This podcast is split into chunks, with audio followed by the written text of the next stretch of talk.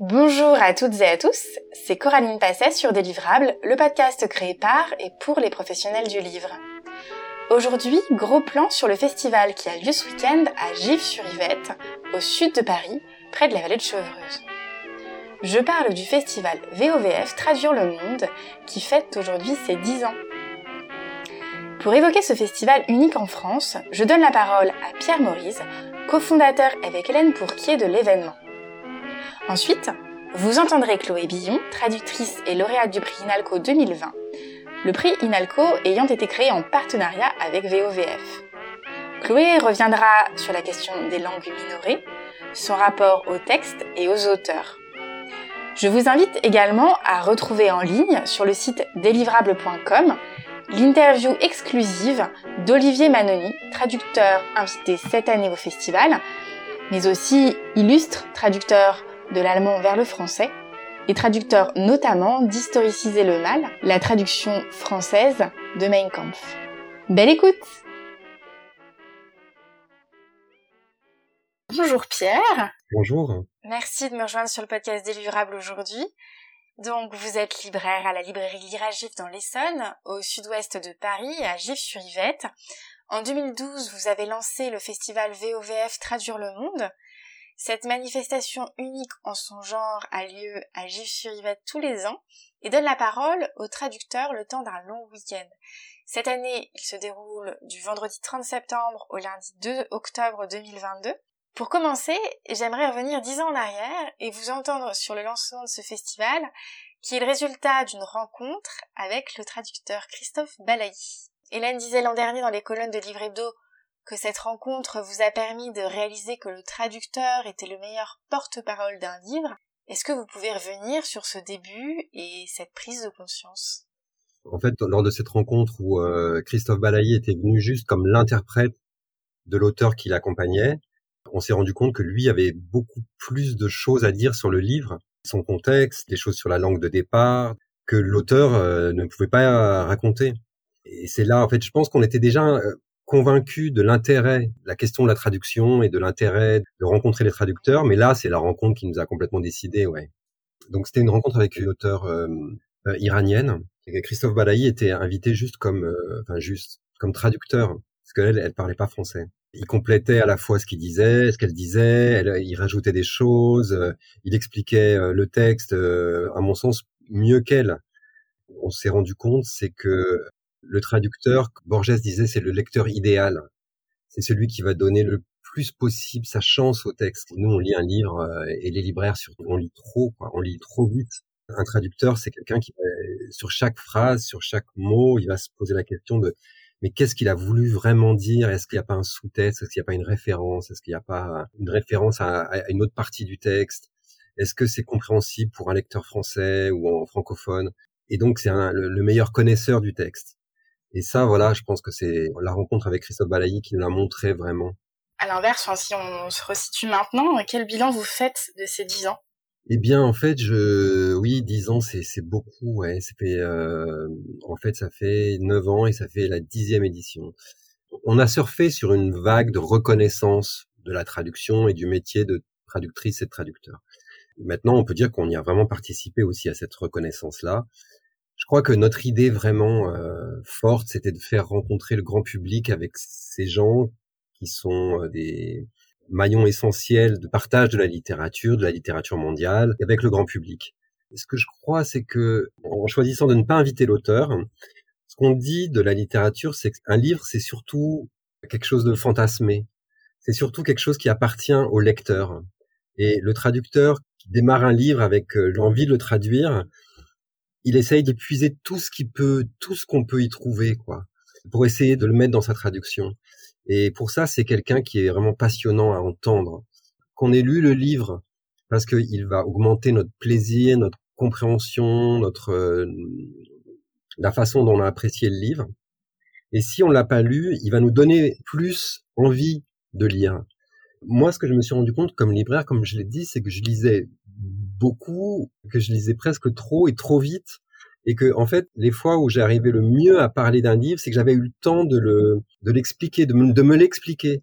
Et donc, en ce sens-là, le traducteur, quelque part, c'est le libraire d'un livre, c'est le défenseur d'un livre. Et quand on connaît très très bien un livre, et eh ben c'est là où on est le mieux pour donner envie de le lire, le mieux pour donner envie de le découvrir. Et ces dix ans, je pense que ça a confirmé ça. Alors, aussi peut-être une autre chose, c'est que au départ, euh, voilà, on, invitait des traducteurs pour parler des livres qu'ils ont traduits. Et c'est encore euh, la majorité des rencontres et des tables rondes du festival. Les gens, les traducteurs, les traductrices viennent parler d'un livre qu'ils viennent de traduire ou voilà qu'ils ont traduit. Euh. Mais il y a aussi, on s'est rendu compte, un intérêt très fort du public pour ce, je sais pas, ce mystère de la traduction, ce côté voilà traduisible, intraduisible. Et une fois, il y a un traducteur qui m'a dit, en fait, vous faites un festival de traduction, mais appliqué. C'est pour ça que nous, on voulait pas faire un festival de traduction, on voulait faire un, festival de littérature, où les traducteurs sont là pour donner envie de lire. Et je pense que ça, c'est vraiment réussi. C'est intéressant ce que vous dites, parce que c'est aussi quelque chose qui m'a beaucoup frappé euh, en préparant cet épisode. La dimension vivante et, et multi-support du festival. La première fois, on s'est dit, on va faire ça une fois. Et puis, en fait, on s'est rendu compte déjà d'une part qu'il y avait l'actualité. Ouais. À, cette époque de rentrée littéraire, on s'en rend bien compte. Il y, a, il, y a, des livres tout le temps qui sortent, et donc toujours des traducteurs à inviter pour parler des livres. Donc aussi, il y avait plein de dimensions dans cet aspect de la traduction. Alors effectivement, on peut aller dans tous les sens. Traduire, c'est euh, là, j'essaye de traduire ce que je pense en fait. Et on est tous des traducteurs. Je me souviens de ma liste de Caringal qui disait mais moi aussi je suis traductrice parce qu'elle est auteur mais aussi parce qu'elle réalise un énorme travail de documentation. Je trouve que c'est pas une coïncidence que ce soit elle qui l'ait dit. Tout à fait, c'est, vrai. Mais je pense que tout auteur est aussi un traducteur, et le traducteur est aussi un auteur. Traduire, c'est faire des documentaires. Traduire, c'est euh, c'est euh, faire de la danse. Au disant là, on va hum, inviter un mathématicien parce qu'il dans son livre il parle de la langue des maths, mais aussi la vulgarisation comme traduction, la vulgarisation comme euh, essayer de traduire la recherche scientifique, en l'occurrence la recherche en maths, dans un livre. Voilà, donc je pense qu'il y a plein d'aspects de la traduction et que c'est comme un motif et en plus un motif euh, énorme, je veux dire très très important à l'heure actuelle. C'est comme euh, bon, Umberto Eco disait, c'est la traduction, c'est la langue de l'Europe, mais c'est la langue du monde en fait. C'est la langue de dans un monde euh, mondialisé, c'est les traducteurs sont des gens euh, super importants. L'avant-dernière prix Nobel de la littérature, euh, Olga Tokarczuk, dit les traducteurs sauvent le monde à chaque fois parce que sinon on serait isolé dans notre langue. Et, et, ce que je trouve aussi intéressant, donc là vous avez parlé de cette vulgarisation des mathématiques, l'inauguration cette année du festival, c'est un croisement entre un texte argentin si je dis pas de bêtises et ça son adaptation cinématographique. Oui. Enfin, Laura Alcoba, elle a, elle a écrit en français, mais elle est d'origine argentine et euh, c'est une traductrice aussi de l'espagnol. Donc c'est aussi quelque chose qui nous a souvent intéressés. Quand des auteurs sont venus, c'était beaucoup pour ça, des gens qui, pour qui la langue française n'est pas la première langue. Et donc commençaient d'écrire dans une langue. Voilà, il y a beaucoup de même voilà même Alain Babankou, il dit son français est enrichi par le lingala de son enfance. Là, c'est pas de la traduction évidemment, mais il y a quelque chose comme ça de la rencontre des langues et comment euh, la traduction, mais aussi euh, juste la vie, fait que les langues se rencontrent dans la littérature et comment les traducteurs peuvent être des gens qui enrichissent le français par l'apport d'autres langues sources euh, que le français. Et puis après, il y, y, a des expositions aussi. Oui, alors il y a des expositions. Là, il y a une exposition magnifique sur le roman graphique qui annonce un petit peu le festival qui est organisé au, au château du Val-Fleury, le centre culturel de Gif, et qui avait été conçu au départ par la fondation Michalski, qui nous soutient depuis le départ, des projections de films, des projections de documentaires. On essaye vraiment d'aller dans toutes les directions pour faire un festival euh, à la fois fait de rencontres, où on parle de livres, mais aussi de musique, de cinéma, d'exposition. Voilà. Et puis il y a un autre sujet qui me paraît aussi euh, très important. Vous avez parlé d'actualité tout à l'heure. C'est euh, des sujets à fort enjeu, notamment euh, bah, une exposition sur les poésies ukrainiennes Voix d'un peuple en résistance. Tout à fait.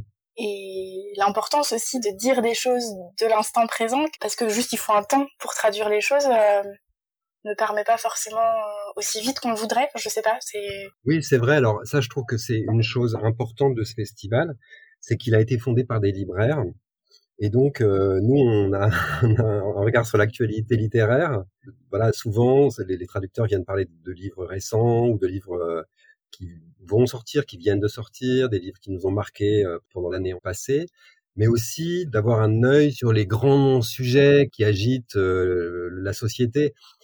Libraire, c'est vraiment un formidable métier pour voir une société euh, quoi. Euh, je veux dire, tout se traduit en livre. Tout phénomène, toute chose, voilà. Donc, la vague MeToo, l'écologie, et voilà, cette année, évidemment, l'invasion de, de l'Ukraine par par la Russie. Voilà, c'est des choses qui nous intéressent. Surtout que là, il y a un enjeu linguistique euh, très fort et intéressant. Donc, euh, donc voilà, on ne pouvait pas passer à côté. On n'avait pas envie de passer à côté. La difficulté à traduire, donc là, on, parle de la question ukrainienne, euh, c'est aussi un enjeu et un sujet que vous allez encore traiter cette année, et notamment avec l'intervention d'Olivier Manoni sur son ouvrage apparaître en octobre aux éditions Héloïse d'Ormesson, Traduire Hitler. Est-ce que vous pouvez nous, nous, en parler un petit peu de cette euh, moi, j'ai encore des discussions, voilà, tout récemment. Euh, est-ce que on peut tout traduire? Est-ce que vraiment l'intraduisible ça existe? Je pense que traduire c'est une utopie, c'est un comment dire un parti pris. C'est imaginer que toutes les langues se valent, qu'il n'y a pas de langue de littérature, tout peut être exprimé dans toutes les langues. Et euh, on tourne toujours autour de cette discussion, cette question est-ce qu'on peut traduire? Là, euh, Olivier Manoni, donc euh, un immense traducteur de l'allemand, qui s'est chargé euh, de cette tâche qui n'a pas dû être facile de traduire la réédition de Mein Kampf chez Fayard. Historiciser le mal, oui. Historiciser le mal, avec donc un gros appareil critique Oui, un gros appareil critique. Oui, je pense que euh, on n'a pas arrêté de tourner autour de cette question. Est-ce qu'on peut traduire? Est-ce qu'il faut traduire? Est-ce que voilà, c'est un débat, mais c'est dans cette question-là que se joue euh, tout. Est-ce que vraiment on peut traduire? Est-ce que euh, voilà hmm. Et est-ce que c'est pour cette raison, pour cette question qui est quand même très complexe, que vous avez fait le choix sur le festival? D'avoir la librairie éphémère Babel euh, que vous tenez et puis des libraires euh, spécialisés en langue étrangère. Est-ce que c'est pour avoir le, double choix ou, je le comprends mal? Alors peut-être euh, vos informations sont pas très bonnes parce que effectivement. Ah on a essayé longtemps de faire coïncider ce festival avec un festival où on inviterait plein de libraires de langue étrangère. Donc nous, dans la librairie Babel, on essaye d'avoir des livres en langue étrangère mais c'est encore un projet qui n'est pas encore complètement abouti, quoi. Mais c'est vrai que oui, on aurait voulu que toutes les librairies en langue étrangère de Paris ou de la région parisienne ou, se réunissent autour de ce festival. C'est vraiment quelque chose qu'on a essayé de faire au départ et qui, euh, au départ, on faisait la tournée des librairies parisiennes, euh, librairies turques, librairies grecques, euh, librairies arabes, euh, pour essayer de voilà prendre des livres, une petite sélection de livres pour offrir ça. Et puis finalement, en fait, c'était vachement de boulot, pas beaucoup de ventes et euh, voilà. Donc donc c'est quelque chose que vous avez plutôt laissé de côté pour le moment. Voilà, c'est ça. Je reviens un petit peu en arrière aussi sur l'ouverture du festival à la dimension vivante. Vous êtes aussi attaché, si j'ai bien compris, à adresser aussi ce festival au jeune public. Est-ce que vous pouvez nous en parler un petit peu? Donc, il y a une grosse partie euh, qui a pris, qui a monté en puissance petit à petit et qui sera vraiment, je pense, euh, très très développée cette année. Le festival destiné aux enfants, où on parle de la question de la traduction, mais c'est surtout l'ouverture sur le monde, l'ouverture sur les autres langues, l'ouverture sur euh, l'alphabet qu'on met en, en place cette année avec en invitant des auteurs, avec des conteurs, des livres en particulier, après, euh, c'est vrai que, bon, comme dans toutes les librairies, euh, on a envie de faire venir les jeunes. Alors, il y a les enfants, mais il y a aussi les plus jeunes publics, il y a les ados. On a souvent fait, alors pratiquement tout le temps, quelque chose sur la BD. Je sais que la BD, c'est pas que les jeunes, mais bon, quand même. Les mangas et la science-fiction aussi, science-fiction fantasy. Là, on fait une rencontre autour de Lovecraft avec le projet immense de retraduction de toute son œuvre. Voilà. Mais c'est vrai qu'on a toujours eu euh, à cœur. C'est un festival gratuit, ça nous a toujours semblé important, mais d'autant plus que les traducteurs, c'est pas des gens très connus. Donc, euh, on savait qu'on n'allait pas déplacer les foules. C'est aussi pour ça qu'il n'y a pas de thème au festival euh, chaque année. on essaye vraiment de partir dans toutes les directions et de faire un festival où chacun pourrait trouver quelque chose à son goût, avec des polars, de la BD, des, des livres de cuisine, voilà. Et donc cette dimension aussi euh, festive, documentaire, euh, projection, exposition. tout ça. Non, la démarche, ça me fait beaucoup penser. Alors c'est très différent, hein, vous allez peut-être trouver euh, le parallèle un peu euh, bizarre, mais ça me fait penser au rendez-vous de la BD Damien, qui est aussi dans une logique d'essayer de cerner euh, tout ce qui est en création et, de justement ne pas avoir un angle thématique. Alors c'est autour de la BD bien sûr, mais quand je vous entends parler, ça, m'y fait penser. Bah, je crois que c'est une politique des festivals, hein, évidemment, de, séduire beaucoup de gens. Mais ce que je trouve intéressant dans, dans ce cas-là, c'est que c'est de montrer que la question de la traduction, elle, s'étend vraiment à beaucoup de domaines et que on peut en parler euh, de plein de façons différentes. Et il y a un sujet dont on n'a pas trop parlé depuis tout à l'heure, mais qui me paraît aussi important, c'est euh, la question euh, des différentes langues qui sont représentées. Si j'ai bien compris aussi l'intention du festival, c'est bah, d'essayer de traiter les langues les unes à l'égal des autres, sachant que toutes n'ont pas la même visibilité, est-ce que vous pouvez nous parler un petit peu de cette problématique de la visibilité des différentes langues avec, euh, j'ai envie de dire un petit peu votre regard de libraire sur la question quand même. Bah, évidemment, une immense partie des livres traduits vient d'anglais. Euh, la littérature américaine, la littérature anglaise, et même la littérature des anciennes colonies, donc euh, la littérature indienne, souvent en anglais. Après, il y a quand même un effet de mode et les choses évoluent. Mais quand même, euh, voilà, souvent c'est des langues indo-européennes parce que c'est aussi euh, la production est beaucoup plus importante. Donc nous, on a toujours voulu, en tout cas, essayer de corriger ça en s'intéressant particulièrement aux livres euh, qui venaient des langues un peu moins traduites. Et il y a un partenariat qu'il faut citer absolument si on parle de ce sujet, c'est celui avec la Bulac, qui est la bibliothèque de l'UNALCO, avec qui on essaie toujours de faire une rencontre sur une langue non européenne, non occidentale en fait, euh, exactement, puisque l'INALCO c'est euh, l'endroit où on peut apprendre euh, en France, à Paris, le russe, mais aussi le bambara, le quechua, l'indonésien, le chinois.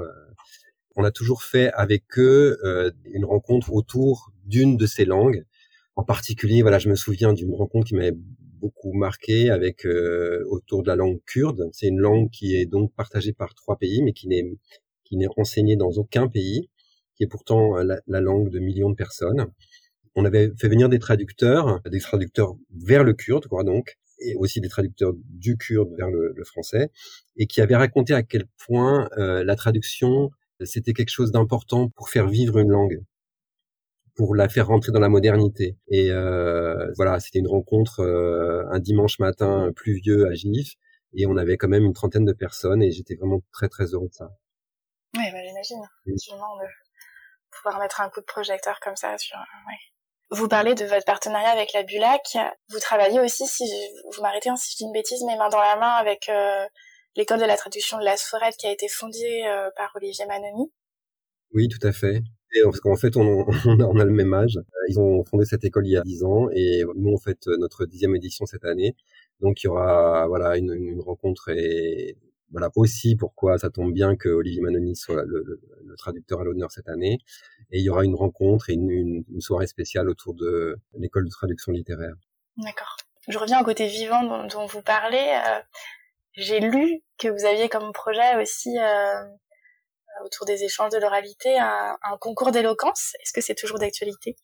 Alors oui, effectivement. Alors ça, c'est un projet qui est réalisé puisque c'était cette année le, premier concours d'éloquence à l'adresse des enfants, des jeunes, euh, les collégiens, des lycéens et des étudiants, où on leur demande euh, avec des petites vidéos euh, sur leur téléphone portable de parler d'un livre de littérature étrangère qu'ils ont adoré, qu'ils ont aimé, de, donner envie de le lire, de donner envie de découvrir, et de parler de la traduction ou et de poser une question au traducteur ou à la traductrice on a fait la première édition euh, à la fin de l'année dernière. Et c'était un immense succès avec des, des gamins qui avaient plein de toiles dans les yeux, euh, qui sont vraiment prêts à recommencer.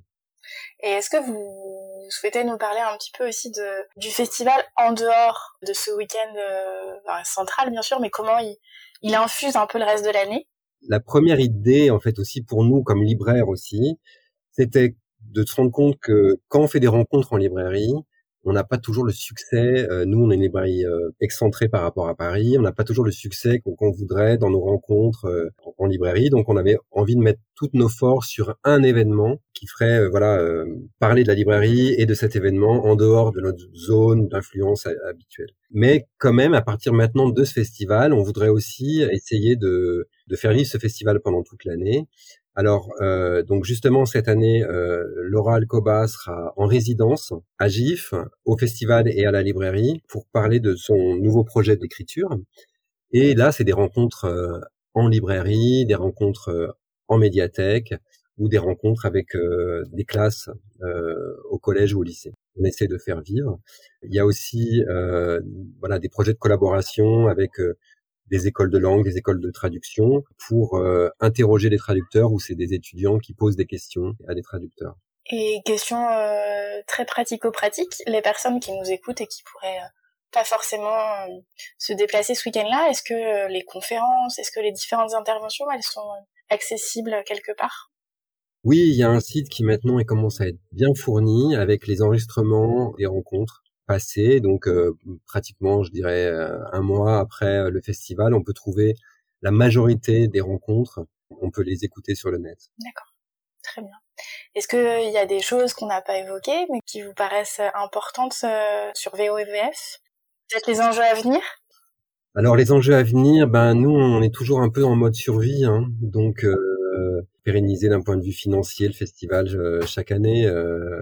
Et chaque année, c'est pas facile en fait. Euh, on a beaucoup de bénévoles, mais euh, on aurait envie de se professionnaliser, on aurait envie d'avoir euh, une plus grande audience auprès des médias, auprès des journaux. Je pense que ce festival, il a à peu près trouvé sa forme. On a un public, les salles sont pleines.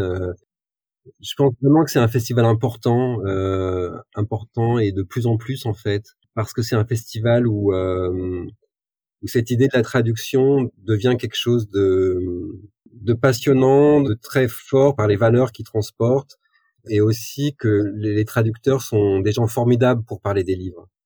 Formidables, c'est des gens euh, qui vous emportent parce qu'ils connaissent très très bien le livre.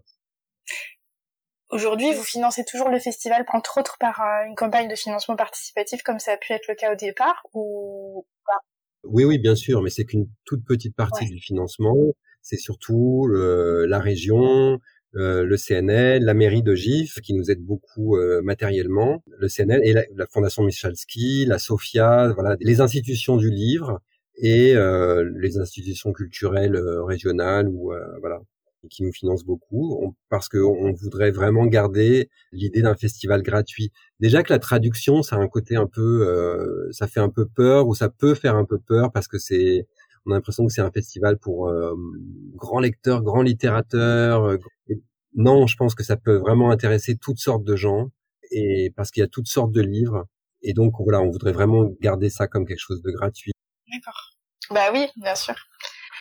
Merci beaucoup en tout cas. Merci à vous. Merci et puis je vous dis à bientôt. Chloé Billon, traductrice littéraire et lauréate du prix Nalco 2020, pour sa traduction du croate Les turbines du Titanic, écrit par Robert Perisic et paru aux éditions Gaïa. Bonjour Chloé. Bonjour. Euh, tu es traductrice littéraire et interprète de conférences du bosniaque, du croate, du monténégrin et du serbe. Après des études en littérature anglaise et allemande, tu as suivi un cursus en langue slave à l'INALCO, donc bosnien, croate, monténégrin et serbe. Et en 2020, tu as reçu le prix de la traduction INALCO pour la traduction du roman Les turbines du Titanic de l'écrivain croate Robert Perisic. Est-ce que je le dis bien? Perisic. Perisic. Oui. Publié aux éditions Gaïa. Tu es en lice cette année pour le prix de la traduction INALCO 2022 avec le texte Ton fils Kleberi, film de Bekim Serjanovic traduit aussi du croate aux éditions Intervalle. Pour commencer, avant de revenir plus en détail sur le prix euh, Inalco, j'aimerais rebondir sur les mots euh, que tu as dit à l'occasion de la remise du prix de la traduction Inalco en 2020. Tu as dit, je te cite, c'est un prix pour moi, mais c'est aussi un prix pour l'auteur, car si le livre n'avait pas été aussi bien écrit, s'il ne m'avait pas autant touché, je ne l'aurais pas aussi bien traduit. Alors moi j'entends beaucoup de choses dans, dans, cette phrase, et notamment une, celle de la visibilité des textes notamment, est-ce que tu pourrais un petit peu développer euh, cette phrase que, qui me paraît très riche, très dense? Bah, je pense que j'ai dit, il y avait plusieurs choses. D'une part, effectivement, quand on traduit d'une petite langue, Finalement, il s'avère que des fois les prix de traduction, c'est à peu près la seule chance pour le livre d'avoir un prix tout court en France, parce que sinon il sera jamais remarqué pour un autre prix, même dans la catégorie étranger. Il passe inaperçu. Donc le voilà, les prix de traduction restent un petit peu la seule chance qu'il soit remarqué. Et pour le reste de ma phrase, j'ai remarqué, en tout cas moi personnellement dans ma pratique de traductrice, que d'une part, et je pense que tous les traducteurs sont d'accord avec ça, c'est traduire un livre mal écrit, c'est infernal, euh, c'est extrêmement désagréable, et c'est beaucoup plus difficile que ce qu'on aurait tendance à penser, parce qu'on ne sait jamais dans quelle mesure est-ce qu'il faut arranger les choses ou pas. Et d'autre part, moi, je, je pense qu'en tant que lecteur et du coup encore plus en tant que traducteur, ou du moins c'est quelque chose que moi je vois dans ma pratique, quand on a un texte qui vous plaît beaucoup et où à la fois l'écriture vous plaît et d'une certaine manière quand on, on ressent en lisant une forme de proximité avec euh, la pensée ou les idéaux de l'auteur et la manière dont il les transmet, même si c'est un livre très exigeant, ça nous facilite euh, la tâche aussi. En tout cas, moi, c'est comme il y a, il y a certains auteurs que j'aime beaucoup et certains textes que j'aime beaucoup, où quand je commence à les traduire, euh, j'ai beaucoup moins de mal à trouver le rythme, à m'accorder, tout simplement parce que euh, j'ai le sentiment que que c'est un livre euh, frère d'une certaine manière. Et il peut y en avoir d'autres qui peuvent être extrêmement bien écrits aussi, mais avec lesquels on ne ressent pas la même proximité immédiate et on met plus de temps à trouver le rythme et c'est plus complexe, euh, plus difficile. Je comprends t'as insisté sur euh, comment tu l'as exprimé, je veux pas dire de bêtises. Tu as dit euh, les langues des petits pays, c'est comme ça que tu l'as dit? Non, je sais plus.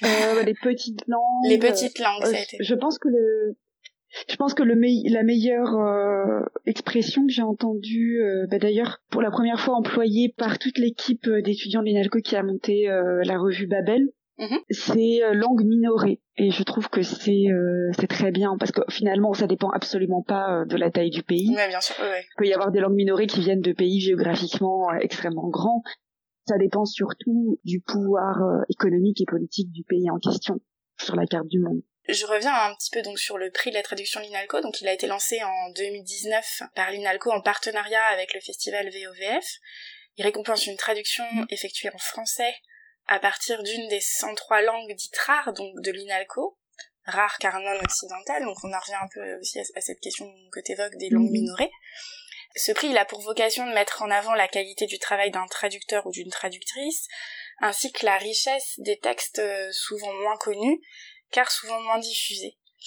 Euh, Est-ce que tu, tu, peux revenir plus en détail sur ce prix, sur les questions que ça soulève, euh, de défendre des langues dites rares en tant que traductrice en tant qu'interprète dans, ta pratique du métier Moi, je pense que, moi, je pense que c'est quelque chose de très important et que c'est une très bonne chose que ce, ce prix existe. Euh, je remercie les gens qui l'ont créé. Pour déjà rien quand on voit la sélection du prix chaque année, on est sûr que c'est une sélection de plein de livres extrêmement intéressants à lire et qui vont potentiellement nous donner, nous présenter une autre vision des choses, une autre image du monde, nous faire découvrir des choses qui sont pas omniprésentes déjà euh, dans notre quotidien et dans notre culture comme euh, la culture anglo-saxonne. Déjà, c'est une richesse en soi. Et moi, je trouve particulièrement important de traduire de ces langues rares, minorées, euh, avant on disait exotiques même. Et là, pour le coup, ce qui devient même paradoxal et qui montre la situation mais c'est que on compte même le chinois parmi ces langues ou l'arabe, enfin, qui sont quand même des zones d'influence euh, économique et culturelle assez énormes, mais qui restent pourtant chez nous, au moins d'un point de vue culturel, même quand elles ont un impact économique sur nous comme la Chine, relativement ignorées, où on ne sait pas grand-chose de, cette culture, on y a peu accès, ou peut-être qu'on ne veut pas trop y avoir accès. Moi, je trouve que c'est très important de traduire de ces langues-là parce que c'est euh, c'est en traduisant une vision qui est potentiellement différente de la nôtre, qui ne fait pas partie de d'un ordre euh, dominant et confortable dans lequel on est déjà installé, que ça peut nous ouvrir d'autres manières de penser euh, ou de voir le monde. Et moi, si je vois personnellement, par exemple, puis les langues que je traduis, ou et je pense que c'est un cas similaire pour pas mal de langues, moi je trouve ça très intéressant de voir et de s'intéresser et dans mon cas de traduire ce qui se passe à la périphérie des centres de domination et que ce décalage du regard est, euh, est vraiment salutaire et, et, dit aussi beaucoup de choses euh, sur nous, sur euh, sur l'Europe occidentale, sur euh, le pouvoir occidental, enfin les centres de pouvoir occidentaux, beaucoup plus que ce que les gens pourraient s'y attendre. Je rebondis sur la question de la diffusion, parce que il y a la diffusion des idées bien sûr, il y a la question aussi de la diffusion des textes. Euh, comment toi tu l'expliques, le perçois, le fait que, enfin déjà tu parlais du, chinois, c'est vrai que c'est un exemple assez flagrant, mais qu'on ait une, une homogénéisation de la pensée comme ça et que bah, les textes de langue minorée soit compliqué d'accès, soit en tout cas aussi peu visible en France Je sais pas, c'est quelque chose que personnellement moi j'ai du mal à comprendre parce que moi c'est toujours plus ces textes-là qui m'ont intéressé. Ouais. Certes, c'est difficile de lutter contre euh, la machine de guerre de l'industrie culturelle américaine. Et je pense que là, c'est pas uniquement une question d'argent, et c'est aussi un peu un serpent qui se mord la queue. On va prendre un auteur euh, parce qu'on pense qu'il va se vendre, mais aussi pour, enfin, c'est aussi tout le problème des prophéties autoréalisatrices. Mhm. Euh, je pense qu'il y a une question de facilité aussi, tout simplement. Forcément, rentrer dans un texte qui nous montre des choses plus étrangères, c'est plus désarçonnant pour le lecteur, c'est moins facile. Par exemple, quand, je parlais de, euh, de cette importance pour moi de euh, transmettre ce qui se passe à la périphérie, pour moi un exemple qui reste toujours très intéressant, c'est celui du premier livre que j'ai traduit. Ça pourrait bien être votre jour de chance et qui est une sorte de euh, récit euh, à fantastico euh, absurde, surréaliste sur les bombardements de Belgrade euh, par l'OTAN en 1999-2000, enfin en 2000 précisément. Et en fait, avant tout, c'est un c'est un livre qui est une une critique et une satire des discours politiques, aussi bien des discours politiques du dictateur Slobodan Milosevic que la propagande politique de la communauté internationale, et qui fait s'entrechoquer ces deux propagandes. Et je sais que quand le livre est sorti, parmi les gens qui l'ont lu, que je connais, euh, il y a eu alors des gens que je connaissais qui soit venaient eux aussi d'Europe de l'Est, soit avaient vécu en Europe de l'Est, qui m'ont dit c'est génial, c'est vraiment hilarant. Des gens que je connaissais qui étaient pour le coup euh, vraiment plutôt français, très français, qui n'avaient pas beaucoup euh, voyagé dans ce genre de région-là, qui m'ont dit bah on sent que ça devrait être drôle, mais on n'arrive pas à comprendre pourquoi. Mais ce qui m'a intéressé, c'est qu'il y avait aussi d'autres personnes qui n'avaient rien à voir avec l'Europe de l'Est, mais des amis à moi qui eux avaient plutôt vécu en Amérique du Sud, donc dans une autre périphérie du monde capitaliste, et qui eux aussi ont trouvé ça euh, hilarant.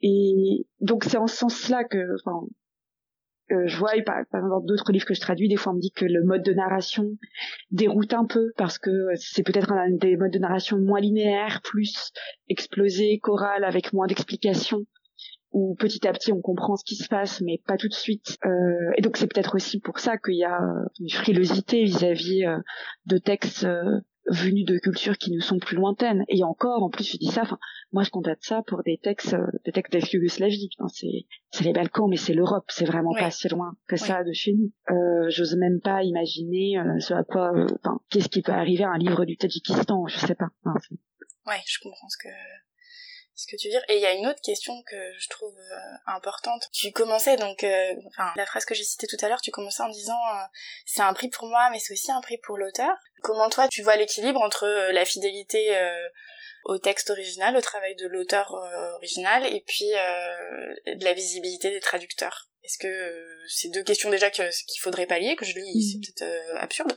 ou est-ce que comment toi tu perçois les choses? Euh, bah, pour moi, c'est pas du tout contradictoire. Je pense que le traducteur euh, a un grand rôle et que la profession en tant que telle euh, ne doit pas être invisibilisée. C'est pour ça que bat, entre autres, la TLF, parce que non, le texte ne s'était pas euh, par magie d'un coin de moi.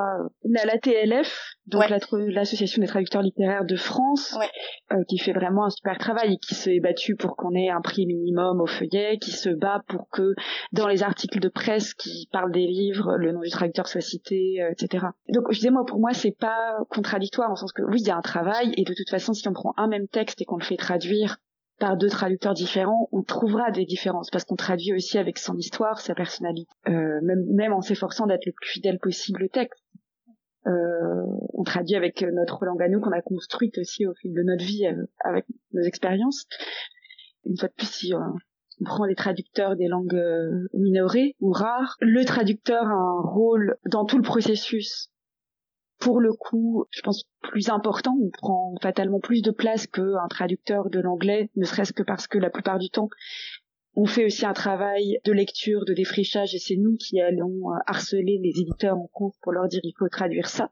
Et dans toutes les petites langues, euh, ces langues minorées, il y a énormément de textes qui ne seraient jamais traduits si le traducteur n'avait pas aussi euh, fait un peu le scout ou l'agent. Ouais, bien sûr. Donc, de ce point de vue-là, le traducteur a un rôle important et euh, moi je le vois finalement, c'est moi qui propose euh, la majorité des textes que je traduis. C'est la partie la plus longue et laborieuse du travail de convaincre quelqu'un qu'il faut faire traduire quelque chose. Euh, et en ce sens-là, je pense euh, mon rôle est finalement plus important pour les pays dont je traduis les langues. Et je pense que c'est exactement la même chose pour euh, un traducteur du, du laiton, du tchèque, que sais-je, ou autant bah, en France je suis une traductrice parmi d'autres, pour eux je suis une des quelques rares qui font passer leur culture à l'étranger. Donc entre guillemets je suis plus identifiée là-bas qu'en France. Et après par contre, euh, moi je trouve effectivement que même si il faut que le nom de traducteur soit là parce que c'est un, un, travail, un travail long, un travail difficile, le texte n'est pas traduit par magie, mais bien entendu, enfin, je suis tout à fait d'accord avec mes collègues qui disent qu'on ne doit pas surtout pas reconnaître euh, la patte d'un traducteur d'un livre à l'autre. On est censé pouvoir traduire différents styles et, et servir le texte de l'auteur avant tout. Et pas nous euh, apposer notre signature. À cet égard, par exemple, moi, ce qui me frappe, c'est que euh, une des questions, je pense que chaque traducteur ou traductrice s'est vu poser des centaines de fois, c'est ah et toi, quand est-ce que toi tu vas écrire quelque chose? Ou est-ce que toi tu vas écrire quelque chose? Alors il y a des traducteurs qui le font et qui sont les deux. Et voilà, je sais pas, je réponds bah non. Et en fait, pourquoi cette question? Est-ce qu'on pense que ne faire que traduire entre guillemets le texte d'un autre, c'est pas complet, c'est insatisfaisant, que c'est blessant pour notre ego? Enfin, Quel est le problème? Et moi je dis bah non, au contraire, moi ça ça satisfait pleinement mon mon besoin de euh, de créativité intellectuelle, de jeu avec les mots, mais euh, si je suis traductrice et pas écrivaine, il y a une raison, c'est que d'une part, je pense pas forcément que moi j'ai des choses très intéressantes à raconter, et d'autre part, par exemple que euh, de par ma personnalité, je suis quelqu'un de plutôt secret, et même si j'avais des choses à raconter, je les raconterais à des amis proches en confidence, j'aurais pas du tout envie qu'ils soient imprimés sur papier et que tout le monde puisse les lire. C'est une question de de personnalité. Et moi, en tant que traductrice, au contraire, moi, c'est une... je fais ce métier parce que j'aime bien disparaître derrière le texte pour conclure, est-ce que tu voudrais ajouter quelque chose sur ton rôle de traductrice? Sur l'interprétariat peut-être? Le travail oral aussi, j'imagine, euh, mhm. différent, d'instantané ou... Bah, le travail d'interprète c'est très différent. D'ailleurs, la plupart des gens, enfin, c'est assez rare de faire les deux en même temps. Moi, je l'ai fait parce que euh, quand j'ai fini mes études à l'INALCO, je savais très bien que euh, au moins au début et puis même par la suite, vivre uniquement en traduisant de la littérature voici une croate monténégrine serbe, ça allait vraiment être chaud. et donc il fallait que je trouve un autre moyen de gagner ma vie, et donc j'ai fait une école d'interprète, il se trouve que c'est que ça m'a plu aussi. Euh, mais c'est extrêmement différent. Alors il y a toute une partie de mon travail d'interprète qui est euh, enfin, tellement différente, enfin, en simultané pour des institutions, des entreprises et tout, que ça n'a pas vraiment d'intérêt de le mentionner ici. Après, là où c'est aussi une partie de mon travail de traductrice, c'est que du coup, euh, je peux accompagner et interpréter mes auteurs quand ils viennent en festival en France, quand ils sont interviewés à la radio en France. Et ça, pour moi, c'est c'est encore un, un plus et, et un privilège parce que je traduis leur, euh, enfin, je, traduis leur voix jusqu'au bout. Ouais, t'as un rôle de passeur du début. Euh, j'allais dire à la fin, c'est pas, c'est pas très mm. positif, mais en tout cas, bah, un vrai rôle de diffusion en fait, pour le dire à la fois parce que bah, t'amènes des textes, euh, tu les proposes, et puis aussi parce que bah, tu ne les amènes euh, jusqu'au lecteur, en fait. Mhm. Très bien, bah, merci beaucoup pour, euh, pour ton temps, pour, pour toutes ces explications, et puis bah, je te souhaite plein de beaux textes à venir. Bah, merci beaucoup Chloé, très bonne journée, à bientôt. Merci, très bonne journée à toi. Au merci, au revoir. Cet épisode touche à sa fin. Il a été monté par Thibaut Focard du studio Le Son de l'encre. Merci pour votre écoute, merci pour votre fidélité. Je vous donne rendez-vous la semaine prochaine pour évoquer les coups de cœur du mois et vous dis à dans trois semaines pour retrouver un nouveau libraire francophone de l'étranger.